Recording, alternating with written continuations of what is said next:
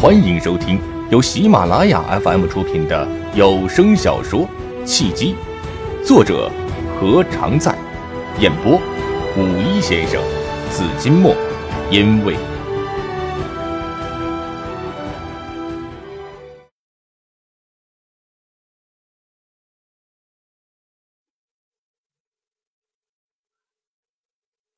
第十五章，不速之客。罗毅被齐全呛了一句，十分的尴尬，也不知道自己过于爱表现了，话说多了，还是想要弥补，却又不知道该从何说起，只好向连城投去了求助的目光。连城轻轻咳嗽了一声，转移话题，以化解罗毅的尴尬。齐少信佛啊，信的是净土宗。齐全点头。你呢？将此身心奉尘刹，是则名为报佛恩。净土虽然是求西方极乐世界，但行的也是大乘道。大乘道的教义是自利利他。齐少现在要钱有钱，要地位有地位，自利肯定是没有问题了。如果再能做到利他，就更是功德无量了。连城的父母信佛，所以他对齐全的避世的想法有切身的体会。但佛教的教义本质上是积极入世的，以出世之心行入世之事，才是最高明的佛学啊！有一个高僧也说过，佛教要适应时代，所以提出了人间佛教的说法：自利利他，以出世之心行入世之事。齐全似有所悟，喃喃自语。过了一会儿。他朝着连城大有深意的看了一眼。连城，你很有慧根，是不是家里有人信佛？我爷爷奶奶还有爸爸妈妈都信佛，我是受他们的影响，从小啊就接触了佛经。小时候我总觉得佛教是消极避世的，长大后我思路开阔了，才发现佛教太博大精深了。实际上，佛教是最入世的宗教。自利利他，就是说，一个人要在自己成功了之后，想方设法的帮助别人成功，这就是佛教最提倡的菩萨道。有一个偈子不是说，呃，愿消三障诸烦恼，愿得智慧真明了，普愿罪障悉消除，世世常行菩萨道。自己成功后，帮助别人成功。就是菩萨道。齐全第一次听到这样的说法，顿时就震惊了。说来，齐全信佛多年，也一直在深思一个问题：佛教到底是提倡出世还是入世？只是佛教太博大精深了，典籍浩瀚如烟海，他不可能全部看完。在大概看了一些经书之后，再加上自身的性格一向是比较淡然。又因为家境的原因，钱多的什么都不用做，也可以一辈子花不完。他就慢慢的觉得一切都无所谓，反正是不管怎么努力都超不过父辈的成就，索性就得过且过吧。现在听了连城这么一说，他眼睛一亮，如同打开了一扇大门，心中豁然开朗了。以前听过一段关于李连杰的采访，说是。有一段时间，李连杰很想出家。一个高僧开导他说：“出家的话，只是自利，在世间利用自身的影响力和能力多做善事，多帮助别人，是利他。自利利他，用世间的说法就是助人为乐的雷锋精神；用佛教的说法就是菩萨。”我当时还不理解，现在你一说，我想通了，自己成功了。也要帮助别人成功才是大道啊！七少啊，肯定也知道马云。马云的阿里巴巴在美国上市之后，他成了首富，财富对他来说已经没有意义了。但是他还有许多事情要做，做什么呢？他说他要想方设法的帮助更多的人成功。连城见齐全心意松动了，不由大喜，继续加大攻势。马云呢，一直是坚持了一个理念，成功就是成就自己，帮助别人。所以说，佛教是最积极向上的宗教，自利利他，不管在任何时候、任何朝代，都是永远的真理。有道理，有道理呀！齐全的脸上绽放出了一丝舒展的笑容，说明他心里放下了一块巨石，连说话都轻松了几分。听你这么一席话呀，我真是颠覆了人生观呐！罗毅哑然失笑。齐少的话是真话还是反话？我怎么听着像是讽刺啊？你怎么理解是你的事情，只要连城理解对了就行了。齐全对罗毅的印象一般，不但不主动和他说话，而且就算是被动回答，也是冷冰冰的态度。连城暗暗摇头，他是帮罗毅接近齐全了，可惜的是。罗毅和齐全的三观差距太大了，二人别说没有共同语言了，根本就是话不投机半句多。还是和他之前的得出的结论一样，罗毅和齐全压根儿就不是一路人。不管罗毅再怎么挖空心思想要赢得齐全的好感，也是枉费心机。以齐全的价值观，罗毅长得再漂亮十倍，也不符合他的择偶标准。许多女人认为。长得漂亮就是一切，其实不然。一个女人的漂亮，对成熟的男人来说，吸引力顶多是支撑到上床为止，性格和人品才是长期交往的决定性因素，尤其是婚姻。归根结底，两个人要有相同的人生观和价值观，以及相近或者是相补的性格。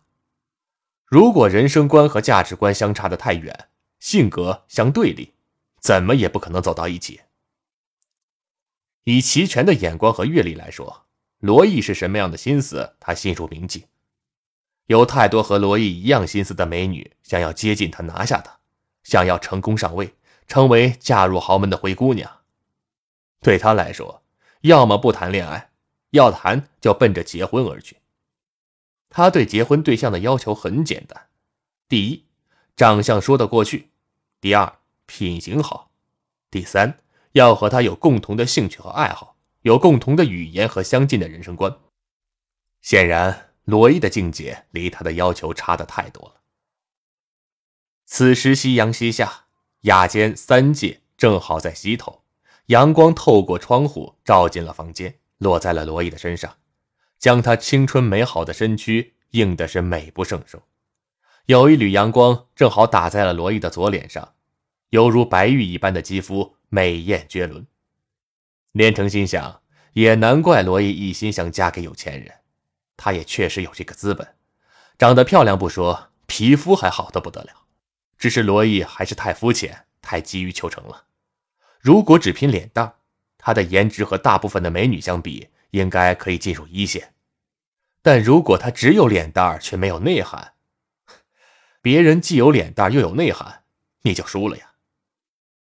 而且和出身名门的白富美相比，罗毅除了漂亮之外是一无所有。从小所受的教育和见识的场面相差太多，内涵和举止更是无法相提并论。他最大的不足就在于，除了化妆之外，什么都不会。不会钢琴，不会古筝，不会开车，不会跳舞。如果说家庭条件不好，没有财力支持。罗毅从小就有机会学习各种锦上添花的才能，但至少在大学期间和毕业之后，可以多读书，以提高自身的修养。相比琴棋书画等高投入、见效慢的才能，读书是最廉价，也是见效最快的捷径。连城和罗毅一样，家庭条件一般，家里除了供养他读书之外，没有余力再让他学习其他东西。他也知道自己的短板。除了学习成绩优秀之外，和从小学钢琴、学画画、练武术的富家子弟相比，他输在了起跑线上。但人生有很多东西都是无法选择的，他既不会抱怨命运的不公，也不会怪父母不是富一代，而是努力提高自身的修养和素质，让自己尽力追赶遥遥领先的富二代们。连城比谁都更深刻的体会到了，读书是提高自身修养最廉价，也是见效最快的捷径。大学期间，他就阅读了大量的书籍，毕业后也从来没有停止过阅读。也正是因为读书，让他见识到了许多需要花费大量时间和金钱才能见识到的场景，也学到了需要付出无数心血和汗水才能总结出来的人生经验。不管是从细节观察到一个人的情绪变化的本事，还是和齐全侃侃而谈手串知识以及佛学常识，都是他从书中汲取的财富。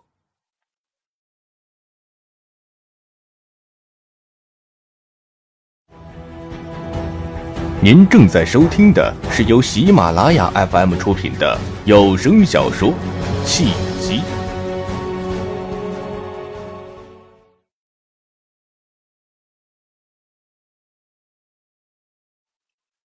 书中自有黄金屋，书中自有颜如玉。古人的话不是说说而已的，而是确实如此。连城始终坚信，读书使人进步。一个人可以无权无势，也可以一无所有，但只要读书，只要努力，就终究会有扶摇直上的一天。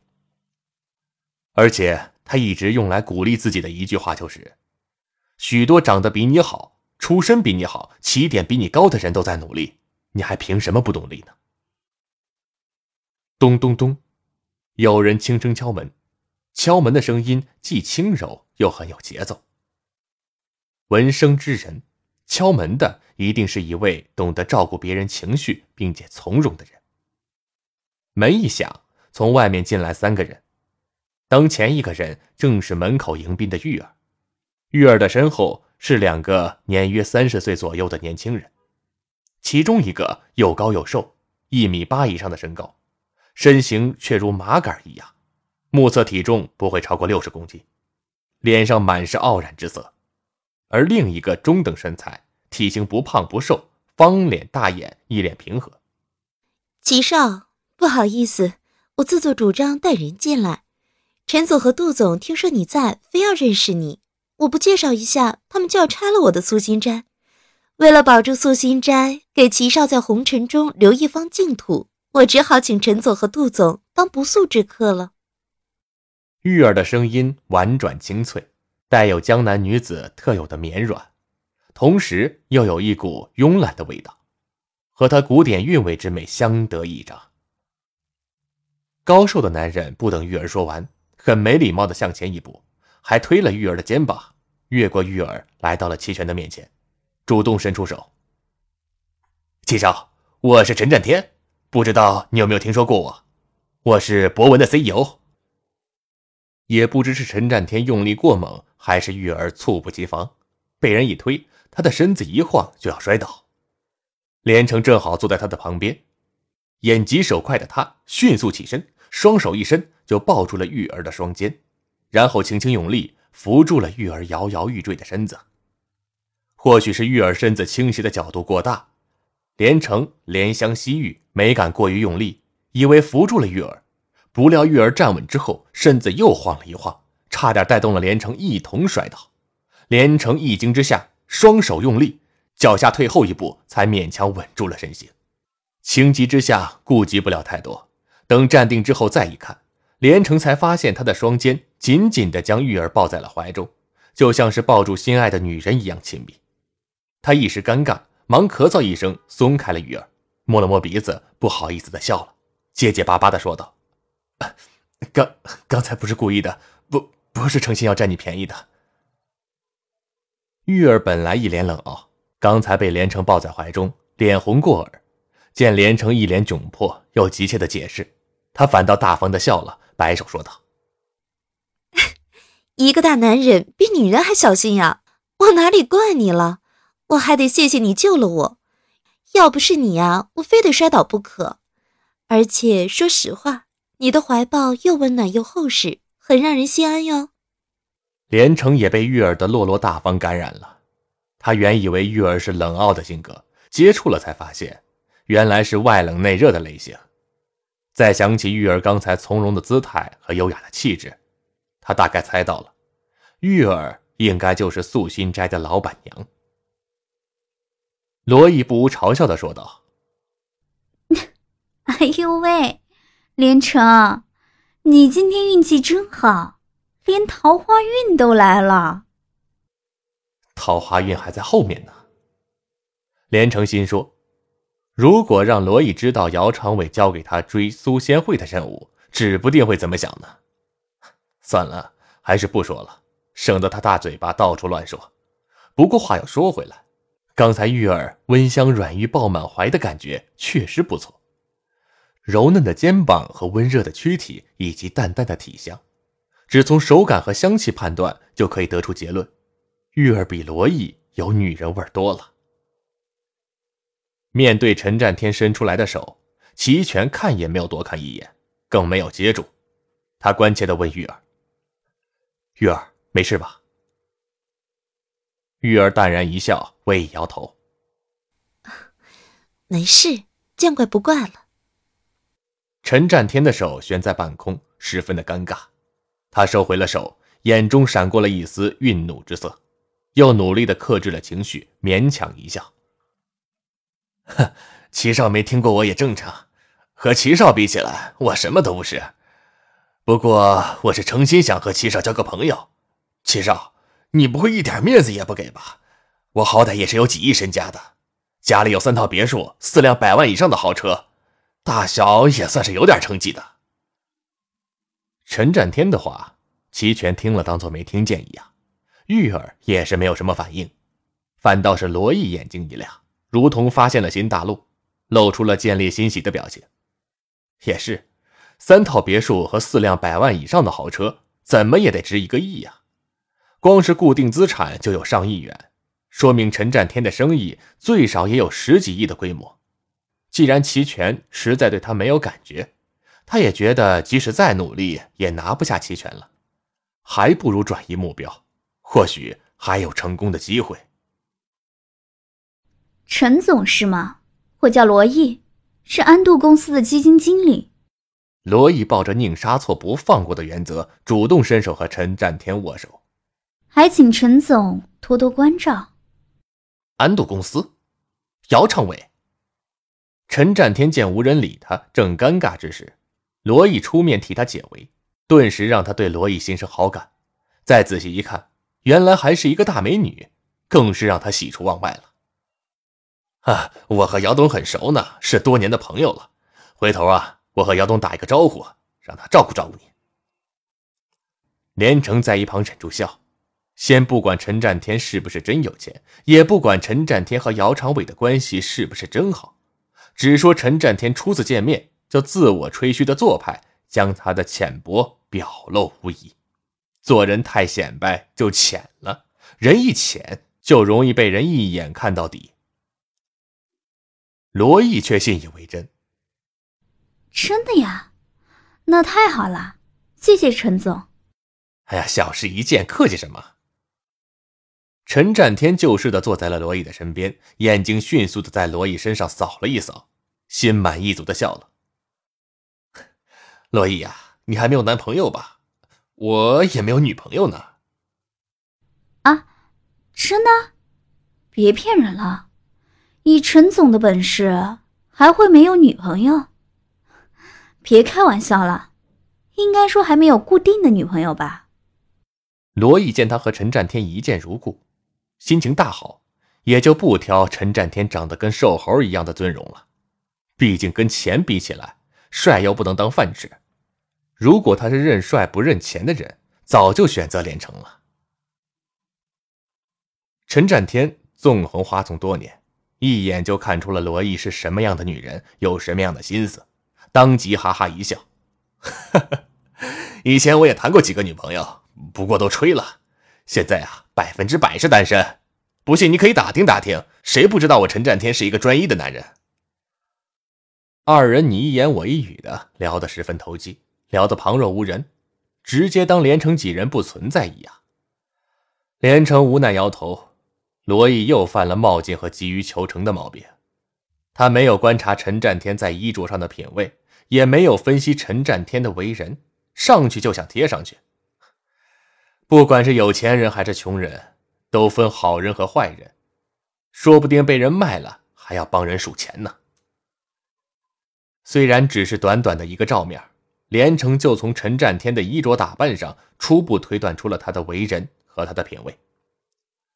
穿一身西装的陈占天初看还是不错的，全身阿玛尼，似乎是有些品味，但过于油头粉面的造型以及干瘦的身材，再加上脸上还有残留的青春痘的痕迹，以及转个不停的眼珠，让他看上去颇有几分地痞流氓的气息。而手腕上若隐若现的劳力士金表，金灿灿、亮晶晶的颜色直晃人眼。作为世界上十大名表之一的劳力士，其实是一个很有品味、很有文化的品牌。可惜的是，早年的港台片中，清一色的黑社会老大都喜欢戴一块金劳，久而久之，金劳就成了暴发户和黑社会的标配。好好的一个品牌，硬生生被港台片给毁掉了。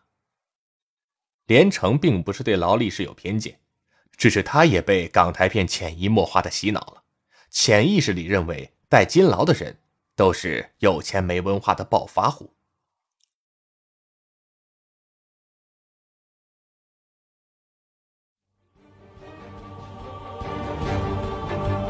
各位听众朋友，本集已播讲完毕。